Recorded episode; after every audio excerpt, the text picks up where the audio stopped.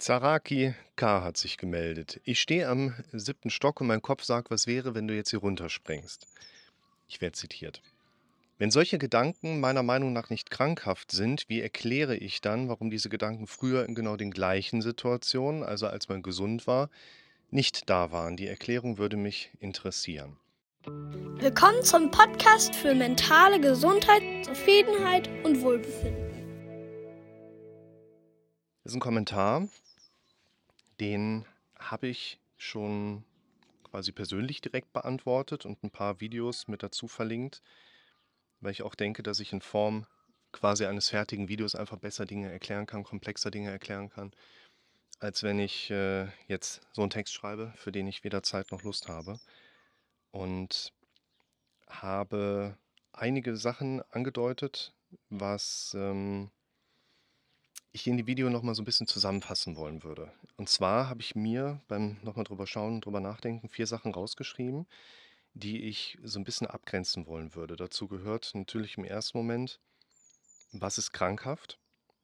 Dann, was bedeutet früher? Wäre ein wichtiger Punkt.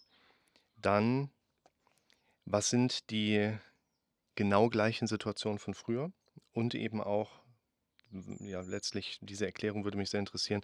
So, was bringt die überhaupt? Muss mal kurz gucken, dass die Kamera überhaupt läuft. Läuft.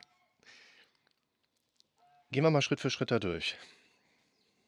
Wenn die meiner Meinung nach nicht krankhaft sind, im Prinzip würde ich das so betrachten wollen. In der Medizin und auch in der Psychologie geht man quasi hin und äh, erklärt vieles über eine gaußsche Normalverteilung, eine Glockenkurve, und sagt, so wie die meisten Menschen sind, definieren wir jetzt mal gesund. Und so wie die wenigsten sind, also die beiden Randgruppen, definieren wir quasi Krankheit oder Störung, wie auch immer ihr das nennen wollt. Das heißt, es gibt mehr oder weniger keinen feststehenden göttlichen Überbegriff des Schöpfers, der sagt, das ist krank, das ist gesund. Das ist letztlich ein Statistikmerkmal. Oder man könnte auch sagen Dominanzmerkmal, weil die Gesunden haben sich zur gesunden Gruppe erklärt, weil sie mehr sind als die Kranken und können denen damit um den Kopf hauen. Das bedeutet, wenn wir sagen, ob etwas krankhaft ist, würden wir auch immer noch mal natürlich auf die subjektive Leidenskomponente schauen und die ist hier ja gegeben, dass man bei solchen, es geht hier um Szenarien, ich verlinke euch das Video mal unten, wo ich das Szenarienmodell nochmal erkläre, dass wir hier also eine Denkstruktur haben, die im Automatismus unseres Gehirns durchaus etwas erzeugt, was für uns Menschen dann eine Art Leidenskomponente darstellt. Keine Frage. Das heißt, hier wäre theoretisch ein Kriterium erfüllt, wenn wir jetzt einfach mal Kriterien definieren, was ist gesund, was ist krank, persönliche Leidenskomponente, ist schon mal irgendwie erfüllt da drin. Wenn wir jetzt aber in die Abgrenzung reingehen und überlegen, okay, wie verhalten sich denn die meisten? Wie denken denn die meisten Menschen? Dann kommen wir ja genau zu dem Punkt, dass wir da sehen können, die meisten Menschen denken ungefähr genau in diesen automatischen Szenarien, die Worst-Case-Inhalte beinhalten und uns in diesem Könnte-Modus irgendetwas Gefährlicheres vor Augen führen. Das bedeutet, das ist nicht meiner Meinung nach nicht krankhaft, sondern aus der Beobachtung heraus würde das bedeuten, dass im Prinzip jeder Mensch, weil wir ungefähr alle gleich denken, krank ist. Jetzt haben wir aber mal definiert, dass so wie die meisten Menschen als gesund deklariert wird und das bedeutet, dieses Denken ist nicht krankhaft, obwohl die Leidenskomponente erfüllt ist und darüber hinaus muss man natürlich auch sagen, wir können ja darüber, dass wir eine Rechtfertigungsdiskussion führen und letztlich auch gewinnen, nicht davon ausgehen, dass es uns danach besser geht oder dass wir uns danach gesund fühlen. Das heißt, die Frage danach, was bringt es mir denn, diesen Zustand als krankhaft zu beschreiben und darauf zu pochen, dass ich da krank bin? Da habe ich ja letztlich nichts von, außer dass ich vielleicht irgendwie ein bisschen mehr Geld von der Rentenkasse kriegen könnte. Und deshalb würde ich zu diesem einen Punkt gehen. Meiner Meinung nach ist das nicht krankhaft, wenn diese Gedanken früher in genau der gleichen Form quasi auch gekommen sind und äh, andere Inhalte hatten, beziehungsweise andere emotionale Strukturen nach sich gezogen haben. Es ist natürlich jetzt hier für mich schwierig als Außenstehender abzugrenzen, was bedeutet bei dir persönlich jetzt früher, weil ich kenne dich nicht, ich kenne deine Gedanken von früher nicht. Was ich hier aber ganz interessant finde, und das verlinke ich euch mal unten in der Videobeschreibung, wir haben ja oft diese Art Fragen im Kopf, wo wir nachher abgrenzen können, was würde uns denn die Antwort helfen? Man kann es natürlich hingehen und sagen, ja gut, du bist jetzt halt krank oder du hast jetzt irgendeine Störung oder du hast jetzt irgendein anderes Problem in deinem Leben, weil da ist ein Mensch mit dazugekommen, der hätte nicht dazukommen sollen. Das heißt, wir haben eine Antwort, die wir theoretisch geben können, aber sie hilft dir ja nicht weiter. Das heißt, wenn du eine Antwort bekommst, du gehst zum, ja, zu den Hinterbliebenen. Unser Gehirn gibt uns da Fragen hoch. Also Beispiel, Kind steht neben mir. Ich sage, zieh dich an, ich bin in zwei Minuten wieder da. Komme ich dahin, zack, Kind hat sich negativ angezogen, ne? also weiter irgendwo ausgezogen. Warum macht er das? Warum kann der sich nicht einfach anziehen? Warum kann er nicht einfach machen, was ich ihm sage? Die Antwort darauf wird mir nicht gefallen, weil die Antwort darauf lautet, weil ich das Kind bisher anders noch nicht erzogen habe. Und die Antwort sorgt nicht dafür, dass wir mehr Harmonie haben oder das Kind plötzlich angezogen ist. Das sind sogenannte, oder ich nenne sie so problemorientierte Fragen.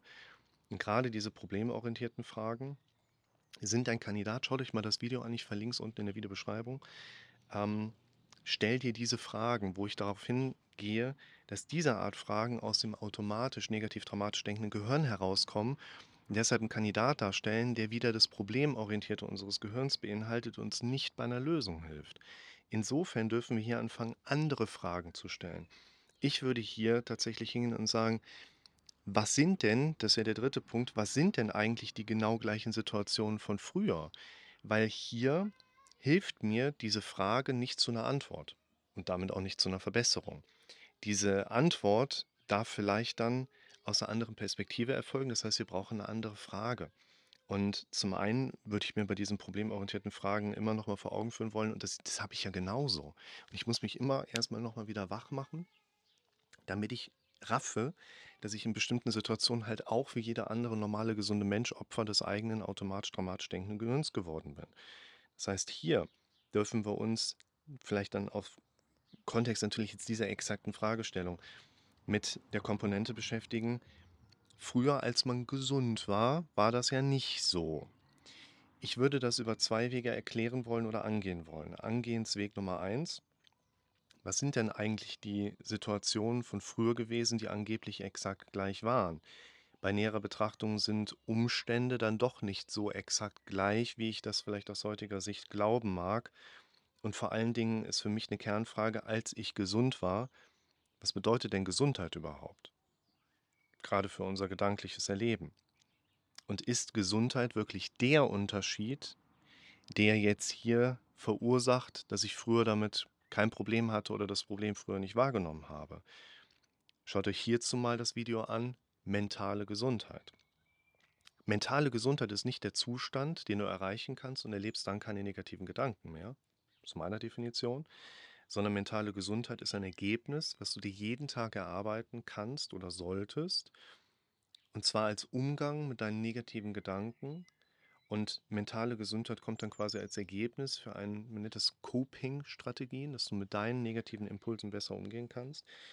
Und ich glaube, wenn wir hier über eine Kopfgesundheit oder eben Gesundheit an sich sprechen, dann sind wir wirklich bei diesem Thema jetzt einfach auch stark mit dabei, dass Gesundheit nicht der prägende Unterschied ist, sondern wenn wir über Gesundheit sprechen als Unterschiedsmerkmal, dann müssen wir da weiter in die Tiefe gehen. Also was genau hat denn ein Zustand einer heutigen Krankheit definiert? Sind es aus deiner Sicht das negative Gedanken, das Krankhafte sind, was hochkommt, oder sind es viel weniger deine im Moment nicht existierenden Coping-Strategien?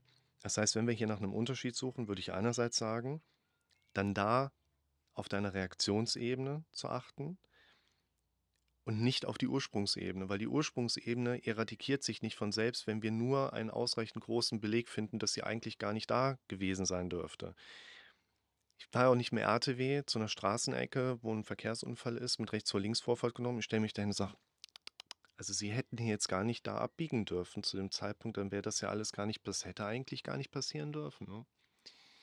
Das hilft den Leuten, die da irgendwie eingeklemmt sind und schreien jetzt auch nicht so. Aber deshalb wollen wir uns mit Fragen beschäftigen, die Effektivitätsgesichtspunkte mitbringen, die Produktivität mitbringen. Mal kurz eingeworfen, ich habe heute Morgen drei Kommentare rausgefischt und auch freigegeben, weil warum auch nicht.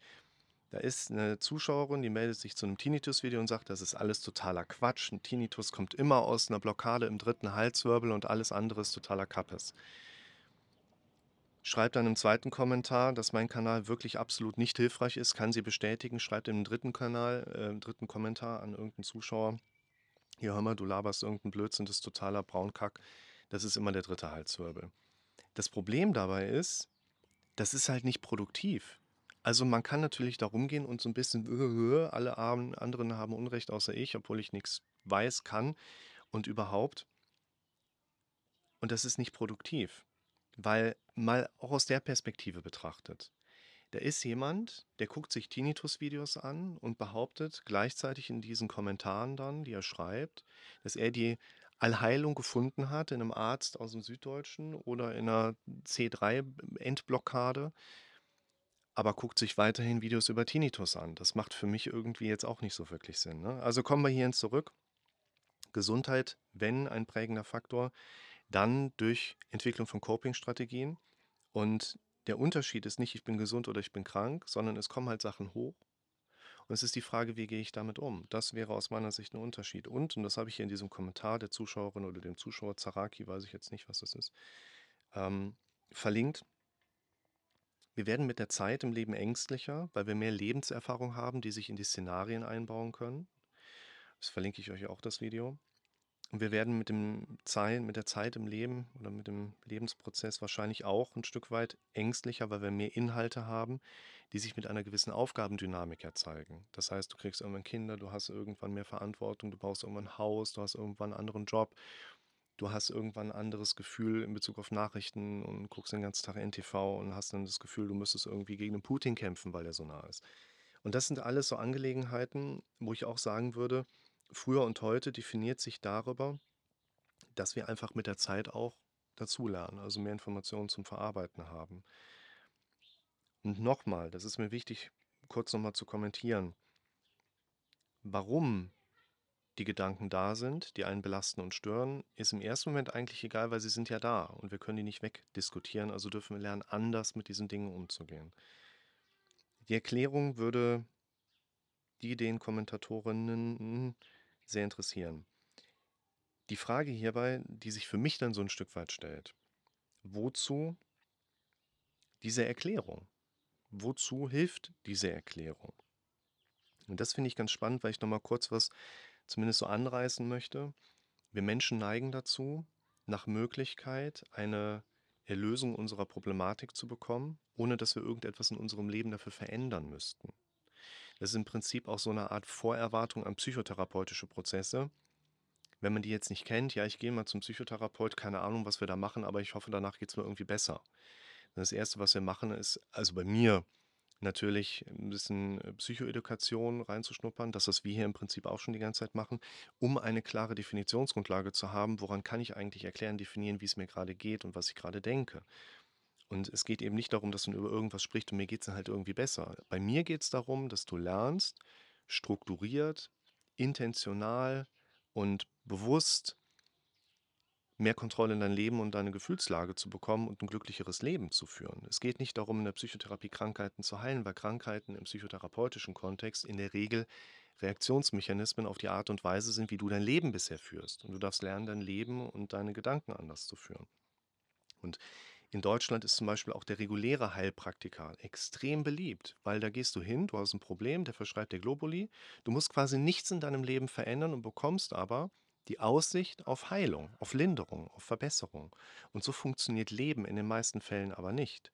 Und deshalb müssen wir hier auch vielleicht die Erwartungshaltung noch mal ein Stück weit anpassen. Wozu diese Erklärung? Diese Erklärung, ich will jetzt nicht unbedingt auf den oder die Kommentatoren, nur das steckt in uns allen drin, das steckt in mir theoretisch im Impuls erstmal auch drin und praktisch auch, dass wir liebend gerne Veränderungsunterstützung bekommen, ohne dass wir dafür irgendetwas machen müssten. Und hier könnte man interpretieren, schwingt natürlich auch so ein Stück weit dieser Wunsch mit. Ich hätte jetzt gerne eine Erklärung, damit mein Problem im Hintergrund verschwindet. Was ich dir mit diesem Video aber aufzeigen möchte, ist, dass es mehr als nur einen Impuls von außen bedarf, um Dinge zu verstehen, um Dinge zu erklären und vor allen Dingen, um selber anzufangen, an der eigenen Situation etwas zu verändern. Was genau das ist, ist eigentlich immer sehr subjektiv. Man hat natürlich irgendwann so einen Blick auf die Gesamtthemen, die die Menschen typischerweise mitbringen.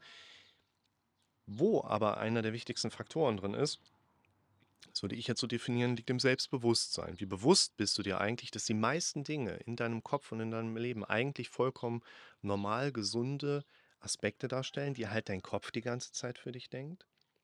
Und wie bewusst bist du dir, dass du halt selber dort eingreifen musst, um Dinge zu verändern? Zwei Dinge abschließend kurz angedeutet. Wie verändert man Dinge? Dein Gehirn möchte sich nicht verändern, aber kann sich auch nicht nicht verändern.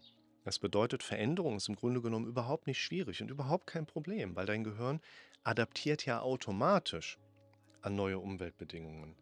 Die Kunst, die Herausforderung, die liegt darin, nicht dein Gehirn zu verändern, sondern deinem Gehirn auch gegen den Widerstand des eigenen Denkorgans Umweltveränderungen zu platzieren, sodass unser Gehirn sich daran anpasst. Also, dass du deine Umgebung veränderst, aber Umwelt ist ja auch eine Rechenleistung deines Gehirns, also auch Gedanken mehr und mehr veränderst. Siehst du ja in allen Videos, die wir hier letztlich machen.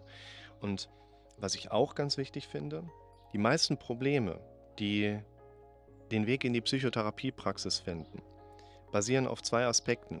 Unzufriedenheit und dem Faktor, dass wir ein Gehirn haben, was im Automatismus selbst die eigenen Szenarien negativ krankhaft bewertet und wir lassen die Bewertungen stehen und bekommen dann mehr und mehr das Gefühl, wir seien krankhaft gestört verändert. Und an diesen Punkten dürfen wir auch lernen einzugreifen.